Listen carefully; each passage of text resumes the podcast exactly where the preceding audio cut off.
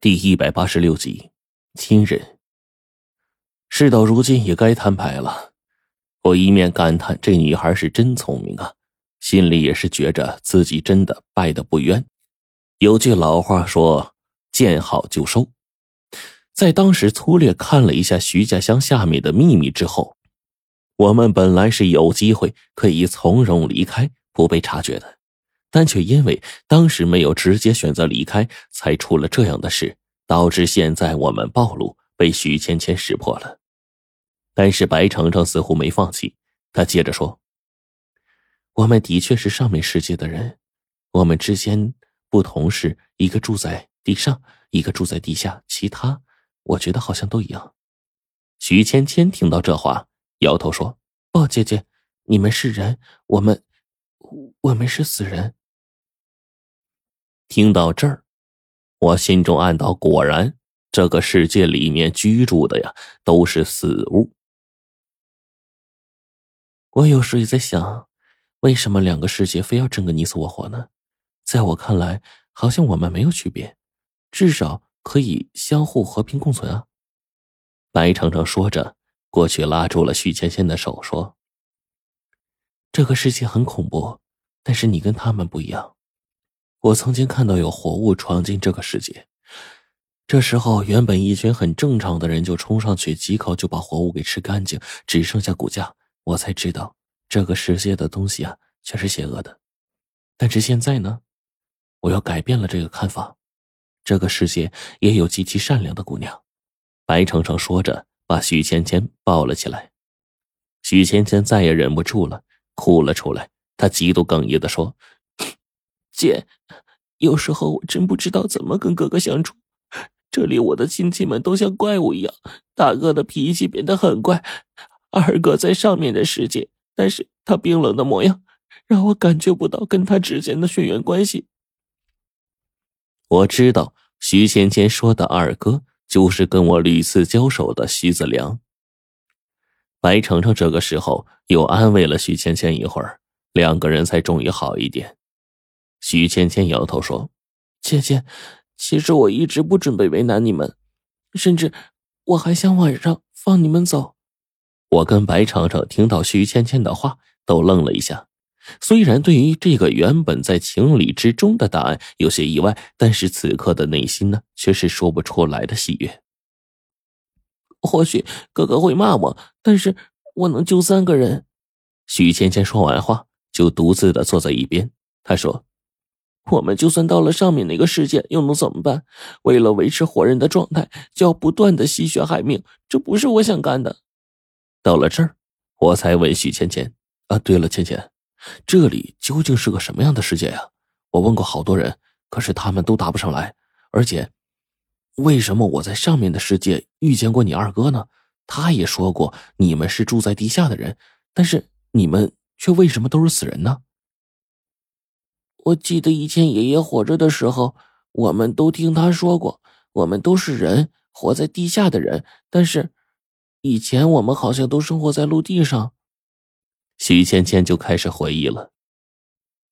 爷爷说，根据祖先的记载，因为灾难降临，相当一部分人被掩埋在地下，很多人都死了。然后坚持活下的人发现自己被异化了，其实躯体已经死了，但是还有灵智。然后就生活在这儿了，我们就成了居住在地下的人。许芊芊说到这儿，就表明了剩下的事儿，其实他也不知道。我想，这就是他们住在地下这一支人所形成的原因吧。这个自然有时候很神奇，但有时候也太过残忍。究其根源，他们都是原本苦难的承受者，到了现在。才被逼成了这般模样。徐芊芊说：“从我们出生开始，这个世界就充满了怨气。在这个世界，我们可以长久不死，靠吸收怨气为生。但是这个世界它都是黑白的。爷爷说，外面的世界五颜六色，很漂亮。嗯，还有很多我们没见过的东西。很多人都想到外面去，但是……”我们惧怕阳光，惧怕那群用道术收服我们的人。我知道，徐倩倩说的就是我这样的人。同时呢，我也相信这个女孩嘴里的话呀是真的。只是，她很单纯，她自己从爷爷那里得知的东西很多都是被隐去了。徐倩倩说：“我知道事情肯定不简单，不然也不会有那么多人，那么多人心从上面送下来。这个世界充满了戾气。”这里绝大多数人那张正常的外表下，都隐藏着十分恐怖、罪恶的嘴脸。我我曾好几次看到家族的叔叔忽然换上了那种青面獠牙的模样，要吃小乖的肉。我讨厌这些，所以我尽量不去接触这些。徐倩倩说完，自顾自的笑了笑，说：“ 姐姐，我说了这么多乱七八糟的，你们听着是不是很乱啊？”我跟白程程呢？都摇了摇头，冲他笑了笑。芊芊，你有没有想过，比如说偷偷溜出去，到外面的世界转转？白程程忽然这么说。外面的世界。徐芊芊想了想，皱着眉说：“我们害怕阳光，听说我们上去外面的世界，会极度需要鲜血维持面貌，因为上面的世界没有那么多怨气，不能维持容貌，整个肉身就会快速腐烂。”嗯，二哥在上面每天都要吸血，我不要。姐姐，我明天偷偷带你们溜出去吧，然后我把你们都放跑。希望以后不要再见到你们，不然你们又会有危险。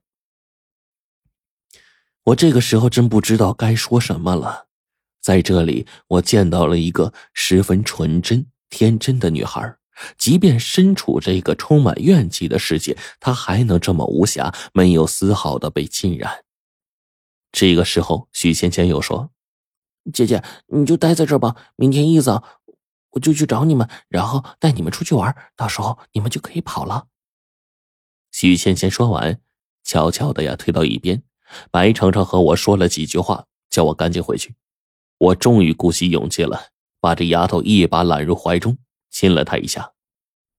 出奇的是啊，白程程并没有怎么反抗，只是装模作样的抵触了一下，留下了一边的徐芊芊笑得咯咯咯的，花枝招展，像个孩子。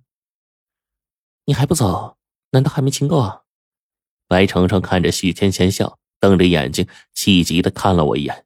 我这才反应过来，赶紧往回走，留下房间里的两个女孩啊，笑得哈哈的。路上，我都静悄悄的专挑这个漆黑的地方走。幸好我记性不错，总算找到了我们住的那栋房子。到了这里，屋子里还是嗯嗯啊啊的惨叫声依旧不停。